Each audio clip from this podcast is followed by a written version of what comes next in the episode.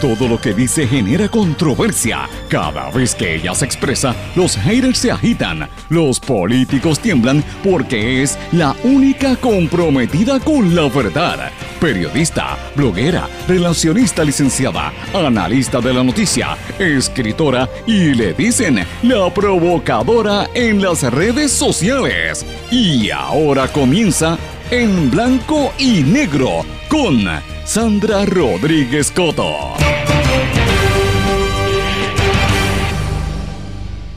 Triunfo histórico en Coamo, pero el país con miedo ante la ola criminal y los políticos pendientes a la campaña. Bienvenidos a su programa en blanco y negro con Sandra para hoy lunes 6 de marzo de 2023. Les saluda Sandra Rodríguez Coto. El orocobeño Alexander Torres gana el medio maratón San Blas. Es el primer corredor puertorriqueño que gana la prueba en la rama masculina desde el 1966. Imparable la ola criminal. Va más de 100 asesinatos en lo que va de año. Jueza federal Laura Taylor Swain declara nulas las enmiendas a la reforma laboral. En en carrera, Proyecto Dignidad, Partido Político Conservador, celebró en Ponce su convención anual con el lema Corre para ganar con aspirantes a distintas candidaturas y miembros bona fide. La convención fue precisamente en Ponce, donde hay controversias con fundamentalismo en la alcaldía. Se abrazan Jennifer González y Pierluisi y las huestes pelean. En una abarrotada asamblea general, los líderes del Partido Nuevo Progresista dieron muestra de unidad, pero hubo empejones y vejámenes entre los seguidores de ambos bandos, maltrato a Zaida Cucuz Hernández. Partido Popular Democrático hace cambios en su equipo electoral. Hay situaciones que son insalvables, dicen. Sigue las ilegalidades en Sol y Playa. El sábado arrestaron a tres manifestantes, aunque la Junta de Planificación ordenó demolición y restauración. Campamento Carey realizó talleres, hubo evento artístico y renunció la abogada del edificio. Los fake news de este fin de semana que tienen a mucha gente confundida, los vamos a declarar y explicar aquí. Luma contrata a Right Tree, una empresa que produce masacres arbóreas, porque no sabe nada de los árboles tropicales eta rompiendo montes y, bosques en todo Puerto Rico. A duras penas sobreviven nuestros viejos, el alto costo de la vida y la carga económica que para muchos representan sus hijos y nietos los empuja a la pobreza.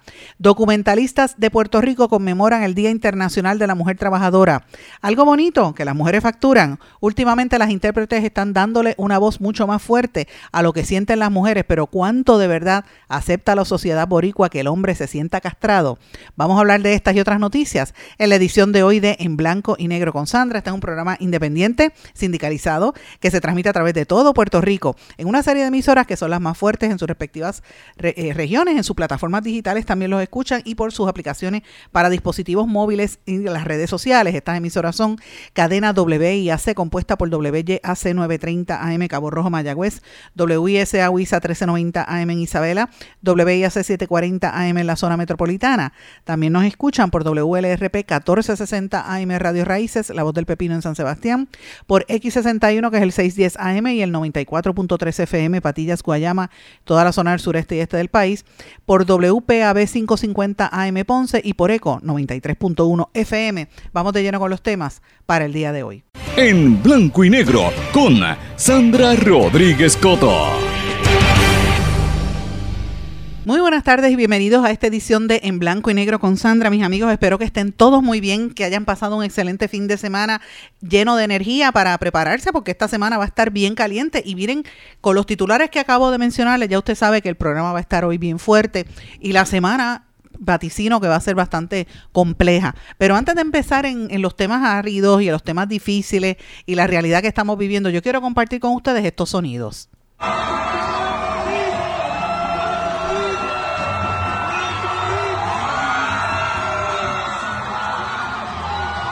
Esa fue la locura que se vivió en Coamo este fin de semana cuando el fondista orocobeño Alexander Torres hizo historia al ganar la edición número 61 del medio maratón San Blas en Coamo con una marca de 1.0359.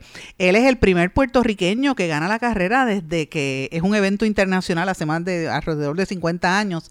El segundo puertorriqueño en obtener el podio. Así que es una es una es un motivo y una noticia de sentirse uno feliz eh, si se toma en consideración, ¿verdad? la historia historia del San Blas es el segundo puertorriqueño porque quien había ganado la, carrera fue Rodolfo Méndez en el 1963, 64 y 65, pero en ese momento era una carrera local. Ahora se convierte en una carrera eh, internacional de 21 kilómetros. Antes era 3 millas, ahora son 21 kilómetros, un poco. Y es este es un momento histórico que le haya ganado a todos y superado a todos estos extranjeros que por lo general los que venían aquí, los africanos, los kenianos, venían a, tumbar cabezas y, la, y corre, porque esa gente se dedica a eso, Así que es una noticia bonita con la que empezamos después del fin de semana tan nefasto que hemos tenido. Ha sido un fin de semana también extremadamente difícil. Y, quiero, ¿verdad?, puntualizarlo porque dentro de todas cosas negativas siempre hay cosas buenas con las que podemos comenzar esta semana y esta es una. Pero por desgracia, señores, hay muchos temas que tenemos que traer y no podemos tapar el cielo con la mano ante la realidad que vive Puerto Rico. Señores, ya van más de 100 asesinatos en lo que comenzó en el 2023, siete muertes violentas este fin de semana, eh, con las varias muertes a balazos que ha habido durante el fin de semana, la policía no da abasto eh, con la cantidad de personas. De hecho, han tiroteado policías, eh, gente que se va a la huida, han arrollado policías en, en, carreteras. O sea, la situación está fuerte en todas las regiones, en Aguabo, en Bayamón, en Humacao, o sea, en todas las regiones hubo, en el barrio Bucares que hubo eh, un, en, el, en, la playa Fanduca que mataron a uno y después quemaron los carros y se siguieron quemando carros en la zona. O sea, están pasando muchas cosas. Toabás ha habido asesinato en Dorado también, eh, en, en, el, en, en el área de Bayamón, en el área de Monacillo.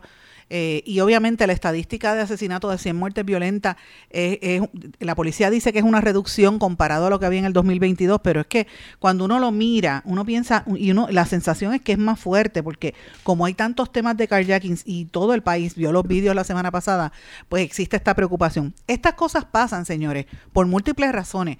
La primera y la más, la más eh, apremiante es la crisis económica en la que está el país. No podemos tapar el cielo con la mano. Aquí hay una gente haciéndose cada día más rico, vendiendo y alquilando sus Airbnbs y haciendo, como el hijo del gobernador, ¿verdad? Que está haciendo su cosa y cada cual puede hacer su negocio y bienvenido sea. Queremos una economía que esté bollante. Pero en Puerto Rico no es, eso no está pasando. En Puerto Rico hay una poca gente que se está haciendo de mucho dinero y cada día más la, la, clase media desaparece porque o se van de aquí o se tienen que quedar viviendo en pobreza. Y es la realidad. La gente está siendo desplazada, comunidades desplazadas, eh, y la situación está muy precaria. Hoy el periódico El Primera Hora, por ejemplo, trae un reportaje que los, eh, les recomiendo que los lean a los que no lo hayan visto. Muy conmovedor. A mí, cuando yo lo vi temprano de madrugada, de verdad que me, me, me quedé pensando lo difícil que es la vida para las personas mayores en Puerto Rico, que a duras penas sobreviven los viejos. O sea, yo pienso en, la gente mayor, en mis tíos, en mis papás, y no, no tienen para vivir porque tienen que estar eh, eh, con una economía cada día más, más difícil, todo está más caro y tienen hijos y nietos que no tienen donde, o sea, no, no, tienen dónde vivir y hay personas de 80, 90 años que están todavía viviendo con sus hijos. O sea, y yo me pongo a pensar si es que estamos viviendo en un retroceso a la época de los arrimados, porque eso también pasaba en, al principio del siglo pasado, ¿verdad? Eh, y uno pensaría, bueno, pero ¿por qué no nos acabamos de levantar cuando aquí se supone que esté corriendo el dinero de FEMA, cuando aquí se supone que esté arreglándose todo y habiendo mayores construcciones? Y las cifras dicen que sí y usted va a las tiendas y la gente camina por las tiendas, pero vaya a la realidad, la, la realidad no, no, no compensa, la gente la está pasando mal. La gente, la mayor parte de la gente, yo no estoy hablando de los millonarios o los que tienen contrato con el gobierno, porque los que tienen contrato con el gobierno están bien, pero la mayor parte de la gente no. Y hay un, eh, eh, es difícil la, la, vida para las personas mayores y lo, lo invito a que lo vean, ¿verdad? Porque muchas de estas personas que también reciben el pan, pues le están reduciendo la cantidad de, del dinero que van a recibir. Va a haber una revisión también de la tarjeta de salud, o sea, van a sacar a personas de plan médico, o sea, vienen unas situaciones un poco fuertes. La oficina de la Procuradora de Personas de Edad Avanzada dice que el, casi el 30% de las personas mayores de 60 años viven bajo el nivel de pobreza. Así que estamos, y Puerto Rico es uno de los países con mayor cantidad de viejos en el planeta. Así que imagínense la situación que estamos viviendo. A eso añádale la noticia más fuerte que ocurrió el viernes en la tarde, que la gente como estaba de fin de semana, como que no, no ha caído en tiempo, no ha caído en cuenta, no se ha dado a la tarea de, de pensar lo que esto representa para ellos y para todos nosotros que es la declaración de nulidad. O sea, la jueza Laura Taylor Swain declaró inconstitucional la reforma laboral. Y yo digo que es que los Mr. Emerson, los americanos siguen pateándonos el trasero, es la realidad. Ese es el título de una columna que yo escribí hace muchos años, cuando yo estaba escribiendo en Noticel en el año 2018, y ya yo veía que lo que venía de, de, la política de austeridad del gobierno era muy fuerte hacia nosotros, del gobierno y de la Junta de Control Fiscal, y la gente no se daba cuenta de cómo los intereses de esto, de los conflictos serios de interés que había en la Junta de Control Fiscal con José Ramón González y con Caco García cuando empezó esa primera junta, que eran miembros de, del BGF, de los mismos que endeudaron a nuestro país, Caco García que fue puesto allí por Fortuño, que, endeudaron de una manera terrible a Puerto Rico y estaban tomando decisiones y cortando el dinero. Entonces la gente no se daba cuenta de lo que estaba pasando. Estamos en el 2018, 19, 20, 21, 22, 23. Seis años han pasado. Y ha pasado por ahí huracanes, terremotos, todo lo que hemos vivido, la pandemia que hemos vivido como pueblo, y nadie dice nada. Entonces nuestros ex gobernantes, eh, Fortuño, Pierluisi que está vigente, ¿verdad? Pero García Padilla, con esa cara de lechuga que está en la televisión como si no fuera responsable de lo que está pasando el pueblo, uno dice, pero contra, ¿qué está pasando en Puerto Rico? Que, que no nos damos cuenta de que nos siguen pateando en la cara y en el trasero, por no decir otra cosa.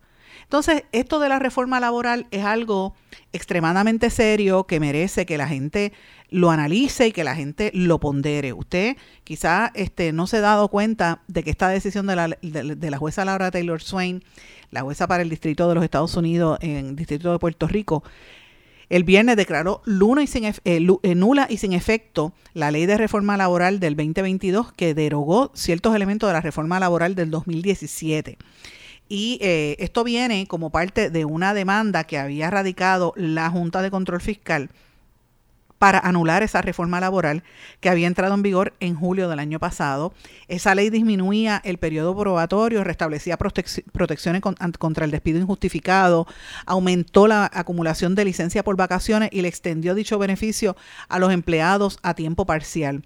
Y el tribunal reclamó que el gobierno no, no presentó nunca un, estado, un, estimado formal de cuánto iba a ser el, impacto económico. Eh, la Junta de Control Fiscal había hecho un análisis que decía que esta ley de reforma iba a tener un efecto negativo en el mercado laboral de Puerto Rico y en la economía en general porque dice que, se, que la ley no, no ayudaba al sector privado. Esto fue, eh, esto fue cabildeado por la Cámara de Mercadeo, Industria y Distribución de Alimentos MIDA, por la Asociación de Comercio al Detal de Puerto Rico, ACEDET, y por la Asociación de Restaurantes de Puerto Rico, que fueron los que apoyaron que la Junta demandara al gobierno para que detuviera la reforma laboral. Así que es importante que la gente sepa que estas organizaciones fueron las que impulsaron esto, que llevaron esta decisión que toma la, la jueza Taylor Swain. Y usted dirá, pero bueno, porque obviamente cada cual vela por, su, por sus intereses. Mida está pendiente a los supermercados, eh, el comercio al detalle, Azore, que está pendiente sobre todo estas mega, megacadenas, y a CEDET, eh, que es el comercio al detalle, debo decir, y la Asociación de Restaurantes, Azore, que está pendiente a eso, no tienen empleados, se les está haciendo bien difícil, pero ellos quieren, ¿sabes?, este, beneficio. Y, y obviamente no consiguen trabajadores porque la gente ya, ya se ha dado cuenta de lo que está pasando. Esto lo impulsaron todos estos grupos, la Cámara de Comercio, la Asociación Hecho en Puerto Rico y todas estas organizaciones eh, pendientes al, al, al, impacto económico que estaban recibiendo. Pero entonces uno se tiene que preguntar, es eh, ese para que se mantenga la economía tenemos que vivir en extrema pobreza el pueblo de Puerto Rico tiene que vivir en precariedad constante, tener dos y tres trabajos para lograrlo. Señores, recordemos, y yo quiero aquí recordarle un poquito a las personas, a los que no, no lo sepan, pues mire, los invito, busquen nuestro blog en blanco y negro con Sandra 15 de enero del año 2017, y estamos en el 23, esto yo lo escribí en el 2017, que lo titulé la, la, otra cara de la reforma laboral, porque todas estas medidas que se han hecho a nivel laboral son impulsadas, fueron, eh, ¿verdad? ¿verdad? ideadas por el gobierno, la administración de Ricardo Rosello, que ha mantenido muchos de esos en el poder bajo eh, Wanda Vázquez, como el Aboy y como este el otro, el, el eh, Marrero, que han estado desde entonces, estuvieron bajo Wanda Vázquez y están ahora bajo Pedro Pierluisi. O sea, es la misma gente que responde a los mismos intereses. Y en aquel momento yo planteaba que la reforma eh, laboral que eliminaba que tuvieron que enmendarla porque no funcionó. Yo decía que eso no iba a funcionar, yo lo había dicho en el 2017, lo puse en, en récord. Y yo recuerdo que muchos de ustedes me escribieron y me, y me enviaban mensajes cuando vieron esto. Yo decía en aquel momento que esto iba a tener un, un efecto directo en las personas porque, por ejemplo, no iba, no iba a permitir que la gente cualificara para préstamo porque no iban a tener el horario completo de trabajo. No, no tomaba en consideración en el envejecimiento de la población en ese momento, que esto ha aumentado en estos seis años. La reforma ya había llegado para muchas personas porque la participación laboral estaba por menos del 40% y había un subempleo y que nadie iba a estar creando empleos realmente. Y eso ha pasado, ¿verdad? Más de 100 mil personas estaban sin bono de Navidad para esa época del 2017, estamos hablando el Black Friday, si usted recuerda, las ventas del madrugador prácticamente han, han, ido desapareciendo, las anuncian, pero ya nadie se amanece, no era como antes, porque no hay chavo para estar comprando este plasmas y todas esas cosas, ¿verdad? Los televisores.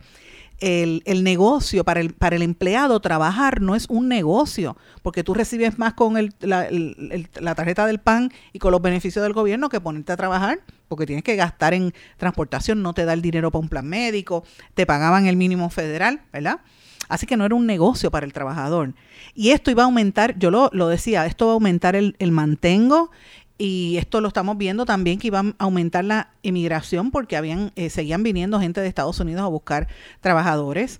Y entendía yo en aquel momento que el mismo sector privado se había disparado en un pie al, porque, no, porque ellos dicen que en aquel momento, en el 2017, decían que Puerto Rico tenía que competir global, globalmente, pero este, obviamente no iba a la par con la realidad de nuestro mercado. Así que nosotros ya anticipábamos y lo vaticinamos en el 2017 que no iba a haber mano de obra y que todo iba a ser más caro que eh, los que se fueran de Puerto Rico, no es como, por ejemplo, cuando los dominicanos salen de República Dominicana o los mexicanos salen de México, mandan las remesas para atrás, mandan chavos para, para, para sus familiares. En Puerto Rico, no es, no es comparable, porque muchos se van y no mandan ni saludos a sus familiares, a sus hijos, sobre todo a los viejos. Hay algunos que pagan los homes, otros los abandonan, por eso es que hay tantos viejos abandonados en Puerto Rico.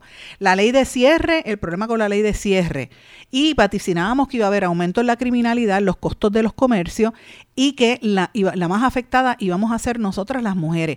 Yo publiqué eso y yo recuerdo, bueno, lo puede buscar, tiene sobre 63 comentarios cuando lo publicamos el 15 de enero del 2017. Señores, miren todo lo que ha pasado y todos los años que han sucedido y dígame si yo no vaticiré que eso iba a suceder, no se, no se cumplió. Pues mire, en efecto, porque eso fue incluso antes de que pasaran los huracanes cuando el, efecto de los huracanes, de los terremotos y la pandemia agravó muchísimo más esta situación. Entonces, la, precariedad para el pequeño negocio, para el pequeño comerciante, es seria. Yo ah, conversaba cibernéticamente con un empresario grande este fin de semana y me decía, mira, que está fuerte, no, no consigo trabajadores, no consigo empleados, por eso mismo. Entonces, ¿cuáles son las alternativas? Quitarle más beneficio a los trabajadores, pues lo veo muy difícil. los legisladores están diciendo que van a sacar pecho ahora. Yo lo veo muy difícil, señores, porque no, no vemos una realidad eh, y una posibilidad real, ¿verdad? Que esto se, se dé. Pero mientras eso sucede, que es algo tan fuerte que toca las vidas de todos los puertorriqueños, ¿En qué están pensando nuestros líderes? Pues señores, en la política. Y empezamos por lo que pasó este fin de semana con el proyecto Dignidad. Tienen que escuchar esto gobierno honesto es lo que quiero, es el compromiso de proyecto dignidad. ¡Subo! Lleva la propuesta de proyecto ¡Arriba! Lleva la propuesta de proyecto dignidad. Porque con la fuerza de la verdad provocaremos el cambio, llegaremos a cada pueblo, a cada barrio y sembraremos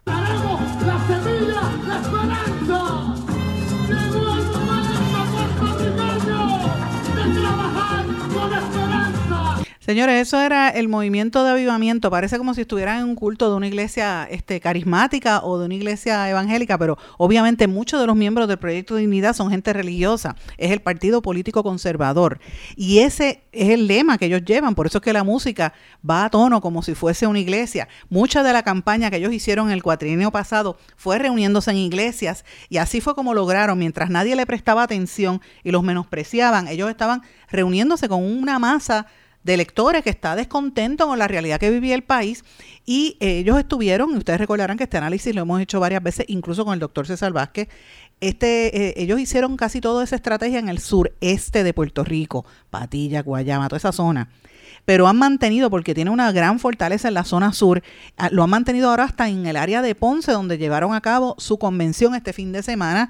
A los amigos que quieran escuchar y, leer, ¿verdad? Nosotros publicamos una nota sobre esta convención con el título Corre para ganar, que es el nombre de la convención, y estuvo lleno, ¿verdad? ellos eligieron, a, estaban presentando, ¿verdad? las candidaturas a nivel regional eh, y recuerden, porque la parte más importante de todo esto es que la gente menosprecia, dice, ah, estos es fundamentalistas y utilizan eh, ¿verdad? epítetos para eh, referirse a seres humanos que son puertorriqueños también, ¿verdad? Y uno dice, bueno, pero ellos tienen su derecho a creer en lo que les dé la gana, como todos lo tenemos. Pero evidentemente ellos están amarrando un sector que, tiene mucho descontento. Y en las elecciones pasadas la gente no le hacía caso. La, mucha gente en los medios los menospreciaba. Yo esto lo conversé muchas veces con el doctor aquí en este programa. Y ellos estaban calladitos y sorprendieron al país porque en cuestión de dos meses lograron inscribirse cuando salieron públicamente, rápido se inscribieron y no solamente se inscriben, sino que eligen a dos legisladores algo que le tomó a Victoria Ciudadana casi dos años, porque Victoria Ciudadana estuvo reuniéndose en asambleas regionales y estuvo haciendo reuniones por todos los diferentes lugares. Alexandra Lugaro es una, era una, una candidata extremadamente fuerte, por eso que había que destruirla, como hizo Cobo Santa Rosa, que intentó destruirla a nivel, en un, asesinato de carácter horrible que hizo eh, el PNP a través de Cobo Santa Rosa y de toda, y de Sixto George, como ya ha trascendido y el país ya lo sabe, ¿verdad? Ustedes recordarán.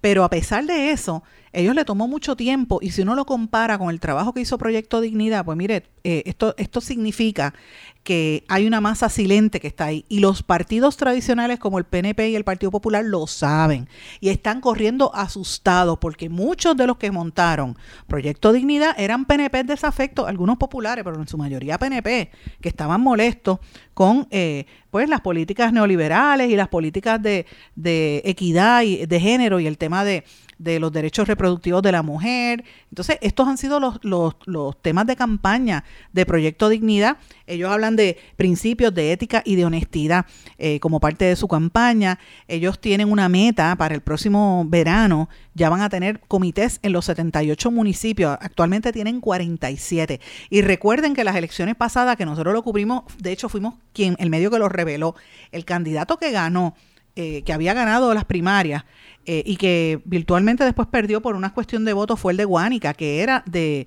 de Proyecto Dignidad y después se fue de Dignidad lo sacó del proyecto, ustedes recordarán, y él corrió de manera independiente eh, y perdió ante Titi eh, Rodríguez, el que está ahora de alcalde. Así que todos esos temas nosotros los hemos venido mirando porque es una tendencia interesante lo que sucede allí, pero también lo traigo a colación porque recuerden que la semana pasada hubo una controversia en el municipio de Ponce por las expresiones homofóbicas que hizo la primera dama de Ponce en un programa de con el con, el, con un sacerdote donde hablaba de eh, calificó de, ¿verdad? De, desviados y una serie de epítetos que lanzó contra los homosexuales, que la gente se molestó, el Colegio de Actores llevó una protesta allí eh, a, Ponce y eh, luego en este fin de semana el abogado, el asesor legal del municipio, el, amigo Rolando Emanueli, renunció en una carta que ha circulado por ahí donde dice que no se iba a prestar para ¿verdad? aplaudir las irregularidades y las ilegalidades ¿verdad? Las violaciones a la Constitución que estaba cometiéndose en Ponce. ¿Por qué yo traigo esto si el alcalde de Ponce es popular, señores? Porque es a ese mismo grupo de seguidores religiosos, la gente más conservadora, a la que está tratando de apelar el Partido Popular Democrático y el Partido Nuevo Progresista, ambos, porque saben que si, si Proyecto Dignidad logra hacer lo que aparentemente está haciendo, les van a dar un tumbe a ambos partidos. ¿Sabe? Anticípelo. El partido Proyecto Dignidad viene, la meta de ellos es convertirse en la segunda fuerza política y a mí no me cabe la duda, no me cabe duda de que lo pueden lograr, porque esa es la mayoría silente, la gente que no está hablando públicamente eh, y que usted lo ve organizándose. Esto pues eh, plantea un, un, problema serio, ¿verdad? Porque estamos eh, regresando a un retroceso en derechos adquiridos, sobre todo para la mujer en algunos aspectos, pero por otro lado también representa la ¿verdad? La, la, la voz de muchas personas que no se sentían eh, ¿verdad? Eh, identificados o representados por sus colectividades. Así que creo que esto va a traer una campaña bien interesante. Eh, hay que estar muy atentos a lo que está haciendo Proyecto Dignidad. Yo reitero lo que dije en el cuatrenio pasado y estuvimos, estamos en récord diciendo que no se puede menospreciar a nadie y menos cuando están tomando estas posturas. ¿Quién va a ser el candidato o la candidata a la gobernación? Hay un, rumor, un rumor de que podría ser Rodríguez Bebe, ya ha dicho que se quiere quedar en la legislatura, veremos a ver. Pero lo cierto es que Proyecto Dignidad tiene unas posibilidades muy altas y si Jennifer González es la candidata por el PNP, como a todas luces aparenta que va a suceder, el, el, tener a Rodríguez Bebe como, como ¿verdad? Este, contendiente podría ser algo sumamente interesante y podría plantear una, porque Rodríguez Bebe no es Alexandra Lúgaro y goza de un respaldo, así que me parece interesante esa, ese binomio, si se da esa, esa, esa ¿verdad? enfrentamiento entre Jennifer González y Rodríguez Bebe, si ella es la candidata a la gobernación, eh, yo me imagino que Proyecto de Dignidad va a tener que empezar a sumar y restar y ver dónde pierde menos, ¿verdad? Posibilidades de tener electores y tener eh, legisladores electos. Así que me parece interesante esto. Cuando regrese, regresemos de la pausa, vamos a hablar lo que pasó en el Partido Nuevo Progresista, que también tuvo un evento, los populares también y sectores del independentismo, ¿verdad? Los que están eh, protestando en el área de Rincón también. Cuando regresemos vamos a hablar de esos temas. Regresamos enseguida. No se retiren, el análisis y la controversia continúa en breve, en blanco y negro, con Sandra Rodríguez Coto.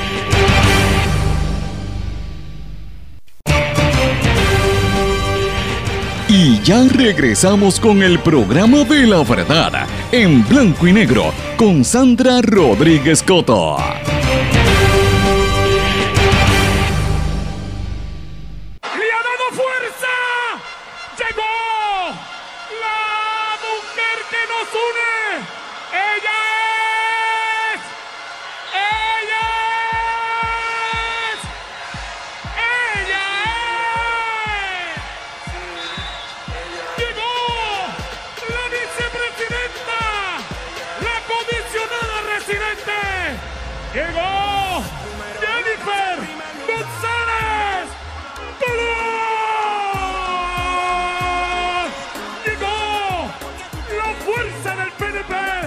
Señores, ese era el recibimiento que le dieron a la comisionada residente Jennifer González. Usted sabe que el PNP hace los eventos más activos y siempre ha habido esa música. Todos los demás partidos palidecen porque el PNP se ha especializado en poner esa música que va avivando las huestes. Pero con Jennifer González en particular, esto parecía como un Royal Rumble y una un recibimiento de la que va a ser la candidata, porque inevitablemente es así. Yo sé que recibieron al gobernador, que el gobernador hizo unos comentarios, hizo unas declaraciones y terminó al final con unos aplausos. Se abrazó Jennifer González con el gobernador, pero francamente, ahí la que estaba era ella, en una abarrotada asamblea general de los líderes del PNP dieron una muestra de unidad, ¿verdad? De la boca para afuera, pero cuando usted escuchaba, la gente se tiró, a, eh, hubo muchas escaramuzas, hubo golpes y hubo empujones como este que quiero compartir con ustedes.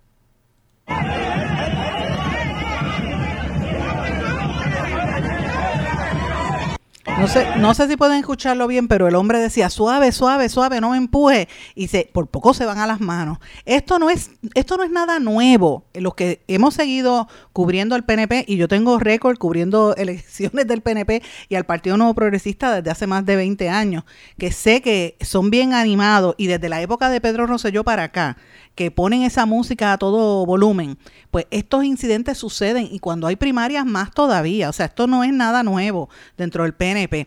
Lo que es nuevo en esta ocasión es que una de las lideresas, eh, la líder, ¿verdad? Jennifer González versus el incumbente Pedro Pierluisi, que a todas luces yo no creo que, él eh, prevalezca, a menos que no salga algo de Jennifer de aquí a allá, ¿verdad? Pero la realidad es que usted ve que están tratando de reactivar y que el PNP tuvo una manifestación bastante concurrida cerca de 10.000 personas, miembros del Partido No Progresista, se dieron cita allí a ratificar la candidatura, ¿verdad? La designación de Jennifer González como primera vicepresidenta, el senador Tomás Rivera Chats y el representante Johnny Méndez como vicepresidentes de la colectividad. Hay unas alegaciones de que eh, fueron obligados empleados públicos eh, que lo, iban con los uniformes de la de, las agencias para las cuales ellos trabajan, que, que, si no iban les descontaban el día. También hay unas alegaciones, eso siempre pasa, también pasa con, con los populares. También hay unas alegaciones que había gente de los, de los que están tomando las decisiones para colgar a los, a los estudiantes de medicina de la de la reválida también y voy a estoy trabajando unas notas con unas fotografías que vi sobre ese particular. Así que fue un evento bien eh, bien concurrido. Pero yo quiero señalar algo bien particular y esto me consta de propio personal conocimiento porque lo conversé. Y es que el, hubo varias cosas importantes en esa reunión del PNP una fue que el, el, secretario de salud finalmente ya dijo lo que en este programa había dicho hace como siete meses, que estaba considerando eh, incursionar en la política. Él, nos dijo a nosotros que si no era para Washington sería para la legislatura, pero está diciéndole a la prensa durante este fin de semana que eh, si Jennifer González no se postula, pues él, él buscaría ir a Washington, dice el doctor Carlos Mellado. Fíjense cómo reaparece, no habla para contestar todas las polémicas que hay en salud y los el, las investigaciones federales que están en curso, pero sí viene a hablar sobre esta situación. Y eh, la otra situación es que hubo unos encontronazos y que agredieron y que le hicieron la vida imposible, maltrataron a Zaida Cucuza Hernández, a la expresidenta de la Cámara de Representantes, una de las líderes más importantes de esa colectividad, líderes históricas. Eh, ella, eh, los que conocen a, a, Cucuza saben que ella ha tenido más de 15 operaciones ortopédicas, que se le hace difícil caminar, tiene que usar bastón y a veces andador, y no la querían dejar estacionarse en el de impedido, después no la querían dejar entrar, después trató, ella era, de, ella es delegada, no la dejaron votar la obligaron a subir unas escaleras. Bueno, fue una situación que tuvieron que intervenir. Un empleado de Jennifer González tuvo que suplicarle a los jóvenes que estaban representando al gobernador que la dejaran pasar.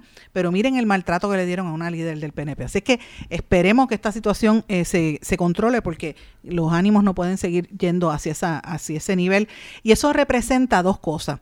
O es que había mucha gente o es que están con miedo a perder las elecciones y, el perder las elecciones representa, mire, un cambio de quién está controlando las agencias de gobierno y por eso la, la gente reacciona de esa manera tan violenta. Yo espero que los líderes llamen a capítulo porque esto que le pasó a Cucusa no se puede repetir. Es una persona que, que como cualquier ser humano merece el respeto, ¿verdad? Pero lo que le hicieron pues fue bastante fuerte y tengo la evidencia, señores, que, que yo no hablo sin, sin evidencia, de hecho lo, lo corroboré. Así que una situación interesante, pero se demuestra que el PNP está activo y está bien, bien, eh, ¿verdad? Pendiente. Mientras tanto, Partido Popular, que ustedes saben que tuvieron una asamblea sin fu ni fa la semana pasada, la semana anterior, todavía están pues, en eso. Uno dice, bueno, el Partido Popular, ok, whatever. Tampoco es algo que, yo no sé qué le pasa al Partido Popular, no acaba de levantar. Eh, y usted, no sé si es que no tiene voces ahí fuertes. Está, usted lo ve en los periódicos. Hoy, por ejemplo, sale una entrevista que le hacen a, a, al, senador este Zaragoza, que está hablando ahí de que le preocupa de que el país esté dentro de una burbuja, que no se da cuenta de los cambios fiscales, y Zaragoza quiere ser candidato a la gobernación, pero como él hay dos o tres más, entonces, el Partido Popular todavía no se ve un, norte muy definido, ¿verdad? En cuanto a, sistemas políticos. Dicen que la actividad fue concurrida, otras veces, pues otros dicen que no, la, actividad que tuvieron los populares el otro fin de semana. Pero ciertamente tampoco es algo que ha tenido tanta, por lo menos tanta repercusión. Sí se sabe que hubo un un, un, esfuerzo de que todos los líderes que interesan, como Jesús Manuel, el mismo presidente del Senado y otros, aparecieran con las manos, la alcaldesa de, el, de todos los que están pendientes, aparecieran abrazándose, salieron todos juntos para que por lo menos demostrarán unidad. Vamos a ver qué pasa. Estamos esperando a ver cuál va a ser el anuncio que va a hacer Carmen Yulín Cruz, si se va a postular por el Partido Popular o se va a ir por otra eh, colectividad, porque ella ya hizo un anuncio de que regrese, que interesa regresar a la política. Veremos a ver.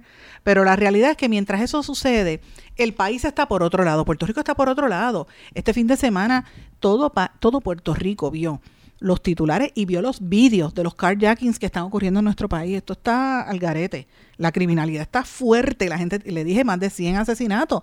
En el segmento anterior lo hablamos, la gente está bien preocupada de tirarse a la calle. Entonces, como, cuando uno ve eso, uno dice, bueno, pero ¿qué respuestas tienen los políticos? ¿Las convenciones? Pues no sé. No sé si eso es lo que Puerto Rico necesite. Y entonces, la, la parte más increíble cuando hace falta que los policías estén en la calle patrullando, haciendo prevención, ¿verdad? Y, y, ayudando en la calle y apoyando, porque fastidian a dos o tres eh, retenes, los dejan solos en los cuarteles o los ponen a, a patrullar solos en vez de ir acompañados, ¿verdad? Pues en vez de estar apoyándose entre sí, Mire, la policía los manda a proteger al primo de Pedro Pierluisi allá en Sol y Playa. Y nosotros estuvimos el sábado en Sol y Playa, donde vimos que hubo un arresto ilegal, y arrestaron ilegalmente a tres manifestantes que fueron allí a hacer lo que los residentes de Sol y Playa no han hecho, que es tumbar el, la verja ilegal, que ya la Junta de Planificación y el Tribunal determinaron que eran nulo. Ordenaron la demolición y la restauración de la zona, de ese hábitat. Y el problema que hay es que se ha demostrado que el edificio está construido en la zona de, del terreno público, la zona, lo que le llaman la zona de salvamento, después de el, después del área de lo que le llaman la zona marítimo terrestre, en, está construido sobre bienes de dominio público. Esto significa, mis amigos, que si esto se determina que se construyó de manera ilegal, me imagino que van a tener que hacer algún arreglo allí, ¿verdad? Pero usted se imagina que tengan que derribar y tumbar un edificio. ¿Qué va a pasar con esas hipotecas? ¿Qué va a pasar con esa gente que está en esa zona? ¿Y qué va a pasar con el resto del país? Porque esto va a establecer un precedente. A mí me parece que es importante lo que ha estado ocurriendo en Rincón y en las costas de Puerto Rico y lo quieren menospreciar porque no es un partido político organizado, son grupos de personas que llegan allí, muchos de los cuales están coordinados por los, eh, los campamentos Carey, el campamento, los diferentes eh, pelícanos y otros campamentos que hay que se han reunido en, en Aguadilla, etcétera. Y tengo que anticipar que se van a reunir en San Juan también. Va a haber campamento en el Escambrón. Esperen que eso va a pasar. Es cuestión de días. Porque lo que está pasando en el, en el Escambrón es exactamente lo mismo. Y lo dijimos en artículos que hemos publicado. De hecho, yo los invito a todos los que me están escuchando métanse en mi página en Substack, en la plataforma Substack, o busquen en mi blog en blanco y negro con Sandra. Y va a haber más de 10 artículos que hemos publicado en los últimos cuatro días. Anoche publicamos tres, con todas estas cosas que hay que dejarlo por escrito para que quede en el récord histórico, la historia del país, ya que la prensa corporativa no le quiere dar atención a esto hay que mirarlo, lo que, lo que pasó con Proyecto Dignidad, lo que pasó con el PNP, lo que pasó con los populares, lo que está pasando también en estas construcciones ilegales y lo que pasó en Rincón. En Rincón fue intenso, nosotros entrevistamos al licenciado Gabriel Olivieri, que nos explicó, y los vídeos están enlazados allí, están mis redes sociales, nos explicó cómo iba a ser el proceso con, con los citados que comparecieran al Tribunal de Aguadilla, que él entendía que iba a ser el delito menos grave, pero el problema era que eh, no encontraban dónde iba a estar bien la, ¿verdad? Si era eh, zona privada, la policía hizo, dijo que ellos, mm, porque como no sabían si estaban invadiendo zona privada, los arrestaron. Así que se sabe que se va a caer. Además, ahí había un efectivo de la policía que le gusta polemizar con los manifestantes y es el que ha mandado a que le golpeen, etcétera. Una situación muy fuerte. Yo estuve cuando pusieron allí la fuerza de choque, innecesaria por demás, y la gente estaba tranquila. Mire, la gente estaba cantando y bailando y haciendo como artesanías y después llegaron músicas. El campamento Care llevó hasta un, dieron hasta unos talleres para los niños sobre las playas y también sobre lo que es el, la defensa de las playas y, y otros temas así eh, por el estilo. Cuando llegaron la, la fuerza de choque, todo se altera. Entonces se ponen los manifestantes agresivos y la policía también. Y yo quisiera que ustedes vieran los insultos que les dieran a los policías. Yo, yo dije en una, Dios mío, ¿qué es esto? Me voy, me despegué porque yo dije, mira, yo estoy, haciendo trabajo periodístico, pero no tengo, ¿verdad?, un uniforme que diga periodista. Y se pueden pensar que yo estoy en el medio. Yo no me iba a meter en el medio si iba a haber arrestos o golpes. Por suerte eso no, pasó. Pero sí hubo tres arrestos de, de manifestantes. Así que esto es, el de hecho, eh, y, lo más importante, que es la parte irónica, que uno dice, pero ¿cómo es posible que esto pase en Puerto Rico? La Junta de Planificación le impuso una multa de 10 mil dólares al edificio. Entonces, ¿cómo es que gente, miren cómo está nuestro país? 100 asesinatos. Mandan policías para allí a coger sol y a pasar calor, porque era lo que estamos. Yo vi una mujer policía que tenía más maquillaje, tenía bondo en la cara. Yo decía, pero ¿y cómo es? De, de operaciones tácticas, súper maquillada. Y las gotas de sudor le bajaban todo el maquillaje y se estaba manchando el uniforme. Yo decía, pero ¿qué es esto? Gente molesta. Entonces yo digo, pero ¿de qué estamos hablando? Cuando la Junta de Planificación los, multó a los del edificio, eh, el remedio de 10 mil dólares es insuficiente, como decía Eliezer Molina en, cuando habló con la prensa allí. Y como si eso fuera poco, la abogada del condominio Sol y Playa, la licenciada Leonor Porratadoria, que fue la que llevó el caso hasta el Supremo, le renunció. Le renunció, o sea que no tienen nadie. ¿Por qué? Porque se han dado cuenta que están incumpliendo con la ley y no hay más remedio. Tienen que cumplir con la ley. A pesar de que como ahí vive el primo de, del gobernador, Pierre Luis, y el mismo que el gobernador eh, negó, pues tienen que admitirlo, ¿verdad? Este, no, no tuvo efecto. Y contra Pierluisi, ojo, porque este primo del gobernador, recuerden que tiene un caso pendiente, probablemente pase algo en las próximas semanas, así que hay que estar muy atentos a lo que va a pasar con este Pierluisi. Con los otros que viven en ese edificio, que incluyen a aquella abogada de apellido Vélez, Rita Vélez creo que es el apellido, que fue la que empujó a un manifestante para que se golpeara el año pasado, y la comentarista radial Inés Quiles, pues yo me imagino que tendrán que rendir cuenta de lo que está pasando. Pero antes de irme a la pausa brevemente, quiero mencionarle, la situación es tan terrible en Puerto Rico que para dejar de, contar, eh, Luma, nuestros amigos de Luma, han contratado a la empresa Right Tree, que está haciendo una, una, masacre de todos los árboles, porque ellos no conocen de cómo son los árboles, no conocen la biología, la botánica puertorriqueña, y tienen gente sin, sin, sin experiencia tumbando árboles, no le importa que sean ceiba, lo que sea, tumbando y podando árboles. Eh, y obviamente hay una, hay bastante descontento. O sea, miren cómo está el ambiente en nuestro país, el medio ambiente. El de recursos naturales ni le importa porque no, no aparece la secretaria. La gente se va a los palos, se va a, eh, a protestar en la calle. Y los políticos, bien gracias, hablando de la política. Eso es lo que está pasando en Puerto Rico. Voy a una pausa. Regresamos enseguida. No se retiren, el análisis y la controversia continúa en breve, en blanco y negro, con Sandra Rodríguez Coto. En mi pueblo se chinchorrea bien duro. Aquí me cubre mi plan médico y en tu pueblo también. En mi pueblo es donde tenemos las mejores vistas. Aquí cubre mi plan médico y en el tuyo también. En mi pueblo se goza de verdad. Aquí me cubre mi plan y en tu pueblo también. Plan de salud Menonita en todo Puerto Rico. El plan médico que te cubre con una extensa red de médicos, especialistas y laboratorios. Además, te cubre en el hospital de tu preferencia en cualquier lugar de Puerto Rico. Plan de salud Menonita. Pero tú sabes cómo es esto que te la la gravelaza. A ti nada más te quiero, a ti nada más. A ti nada más te quiero, poingar, poingar. Que no se te olvide, te vayas a olvidar. Márcalo, márcalo, yo quiero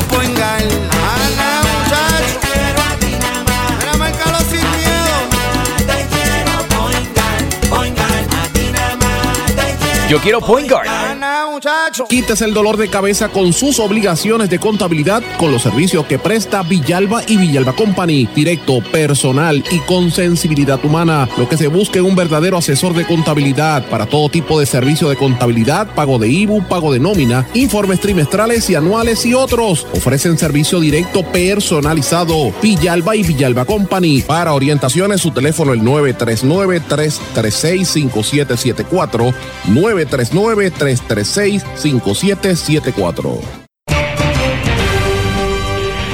Y ya regresamos con el programa de la verdad, en blanco y negro, con Sandra Rodríguez Coto. Regresamos en blanco y negro con Sandra. Bueno, mis amigos, el juez federal Pedro Delgado Hernández el viernes sentenció al ex vicealcalde de Trujillo Alto, Radamés Benítez, a 30 meses de cárcel tras declararse culpable de recibir un soborno mensual por la friolera de 17.250 dólares. Usted sabe lo que es eso, casi 20 mil dólares al mes. Ese dinerito se lo daba por contratos en recogido de basura con la empresa Waste Collection del corrupto convicto Oscar Santamaría. Y ustedes recordarán, parte del problema es, eh, y a mí me daba mucha pena con, con Radamés Benítez, a quien conozco, lo conozco eh, hace tiempo que no lo veo, pero lo conozco y, he dado mis expresiones al respecto. Pero me da pena que se, que, que haya caído en esto, ¿verdad? Porque su ex jefe el, el exalcalde José Luis Cruz Cruz, que también se benefició de ese dinero, tuvo una sentencia de 24 meses, o sea, eh, a Radamés Benítez le espetaron más meses que a él. ¿Por qué? Porque el exalcalde estaba hablando. Este es el exalcalde que lo vimos el otro día eh, almorzando con el juez del Tribunal Supremo de Puerto Rico, Cortov. Pues este mismo alcalde popular, corrupto, convicto y ambos van a cumplir eh, también años en, libertad supervisada, pero eh, Radamés Benítez tiene 20 días para entregarse al Buró Federal de eh, Prisiones y al alcalde pues todavía le permitieron entregarse luego de, que termine unos asuntos médicos que él tiene. A él lo sentenciaron el pasado 11 de enero. Ustedes recordarán, y esto tiene que ver también con la hora de arresto que incluyó también en esos días eh, varios arrestos de gente vinculada con el esquema de sobornos que había hecho Santa María. Incluía también al alcalde de Guaynabo, Ángel Pérez, que en, la semana pasada rechazó eh, declararse culpable, así que va para juicio. Y todo esto tiene que ver con los contratos. Señores, este, este tipo de esquema de contrato es bien típico, es lo que, es lo que hacen muchos alcaldes y muchos negocios para, para hacer su chavito por debajo de la mesa y le pagan, ese es el kickback que hacen. Entonces, pero uno tiene que analizar, Dios mío, que mucha corrupción hay en nuestro país. Esto hay que erradicarlo, es la única manera que este país echa hacia adelante. Eh, y, y obviamente, pues vamos a estar oyendo mucho de estos casos en los próximos días. Quiero mencionar también, cambiando el tema, porque es que no solo es negativo, no todo es negativo lo que estamos viendo en Puerto Rico, hay cosas interesantes. Esto lo está trayendo el periódico, eh, el Adoquin Times, ustedes recordarán que el viernes tuvimos aquí una entrevista con un documentalista, ¿verdad? Pues miren, ahora resulta que los documentalistas de Puerto Rico van a estar conmemorando el Día Internacional de la Mujer Trabajadora, que es el miércoles. Y van a hablar eh, varios una serie de documentales como primera que muestra los testimonios de las protagonistas del estallido social que hubo en el 2019 en Chile. Ustedes recordarán que hubo unas protestas después del verano del 2019 aquí, fueron allá en Chile y han hecho un documental de lo más interesante y van a estar hablando aquí en Puerto Rico de lo que pasó junto con los documentalistas puertorriqueños y, me parece interesante.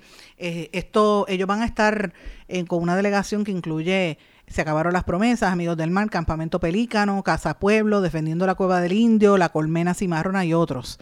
Esto yo lo ato a, lo que estaban anunciando hoy las mujeres de la colectiva feminista. Esta semana va a haber mucha actividad, sobre todo el miércoles, que es el Día eh, Internacional de la Mujer Trabajadora, y van a conmemorarlo esta vez con un piquete frente al Departamento de Recursos Naturales para allí denunciar lo que está pasando con el ambiente en Puerto Rico, que está afectando a muchas mujeres. Así que eso es el tema. Pero hablando de mujeres, quiero invitarlos a cambiar un poco el tema también publicamos la, la, columna de este fin de semana en Eiboricua y está también en todas mis plataformas que la titulamos Algo bonito que las mujeres facturan. Y mm, últimamente las intérpretes están dándole una voz mucho más fuerte a lo que sienten las mujeres, pero cuánto de verdad acepta la sociedad boricua que el hombre se sienta castrado. Y lo estoy planteando porque es la canción que trae la ganadora del Grammy y de muchos otros premios de música, Ile, Ile, Ileana Cabra, la hermana de, del de Calle 13 y la diva, la potra, la caballota y B Queen que se juntaron en este numerito donde están hablando en defensa de la mujer. Más vale que las palabras lindas te rindan o por mi descendencia y los ovarios que me guindan. Me importa poco de lo que me tildan, nunca he creído que calladita me veo más linda. Eso es parte de lo que dice Ivy Queen en esa canción. No sé si la vieron, búsquenlo en internet porque está fuerte ese mensaje de ella. Se titula Algo Bonito, que dice que los hombres le digan algo, algo bonito, pero que no se dejen intimidar. Básicamente ese es el mensaje. Y esto yo lo ato a lo que ha estado pasando en las últimas semanas. Críticas muy fuertes de mujeres que dicen, mira ya, nos casamos. Y yo sé que esto provoca molestia, primero sorpresa entre los hombres y también molestia.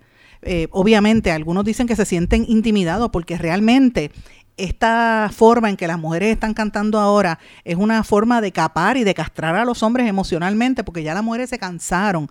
Basta ya de tanta agresividad y de tanto golpe y de tanto asesinato de mujer. Miren, en Puerto Rico nada más en lo que pasó el año pasado, en el, en el 2022, según el Observatorio de Equidad de Género, 63 feminicidios. Y miren todo lo que va de los abusos, los maltratos.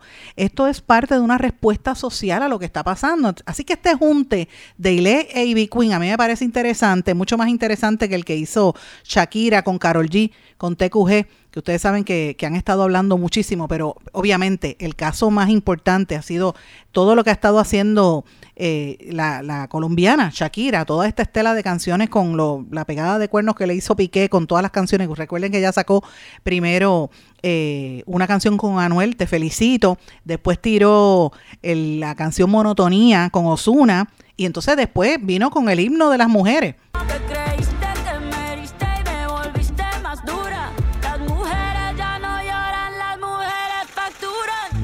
Uf, eso es un himno prácticamente. Las mujeres ya no lloran, las mujeres facturan. Y ustedes saben que llevamos varias semanas con eso, pero no es solamente en Puerto Rico y en América Latina donde están las mujeres liberándose a través de la música. También está pasando en los Estados Unidos y eh, uno de estos es el- la canción Flowers de Miley Cyrus, que mucha gente la recuerda por Hannah Montana, donde ella habla de el, el- amor propio que debemos tenernos nosotras las mujeres.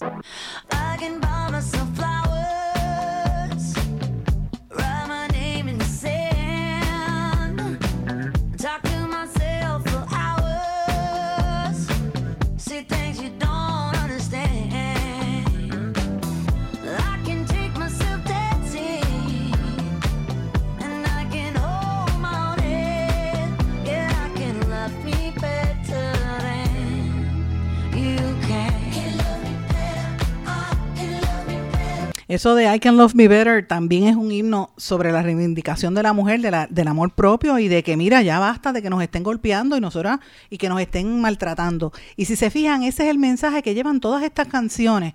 Y eso le refleja a usted un cambio social, algo que está ocurriendo allá abajo, que los artistas lo están viendo y que quizás nosotros no nos estamos dando cuenta como sociedad. Y lo planteo porque es algo interesante, fue algo de lo que trabajé este fin de semana y los invito a que lean. Hago un, una discreción ahí de qué dice la revista como Billboard, lo que dice Rolling Stone, hablo sobre la, ¿verdad? la música de estas artistas. Y, y yo no soy crítica eh, mu- musical ni nada que se parezca, pero me encanta esa, esa tendencia que estoy viendo en las mujeres. Y, y realmente la realidad nos sigue dando en la cara, o sea, este miércoles dentro de dos días vamos a recordar otro día más de la mujer trabajadora. Y mucha gente, usted va a ver mujeres vestidas de rosa y hablando de que qué lindas, regálenme flores, gracias, felicítame por el Día de la Mujer, mire, hay mujeres que hacen eso pero otras van a estar en la calle protestando por la defensa del ambiente, como les dije, pero más que nada exigiendo respeto, exigiendo que no nos sigan matando. Y eso es lo que tiene a muchos hombres preocupados. Como dice Ivy Queen, se soltaron las yeguas del campo. Así que mire, este, hay que, hay que empezar a ver de qué forma los hombres entienden que no se puede seguir a- eh, agrediendo a las mujeres, porque somos iguales, de hecho somos la mayoría de la población.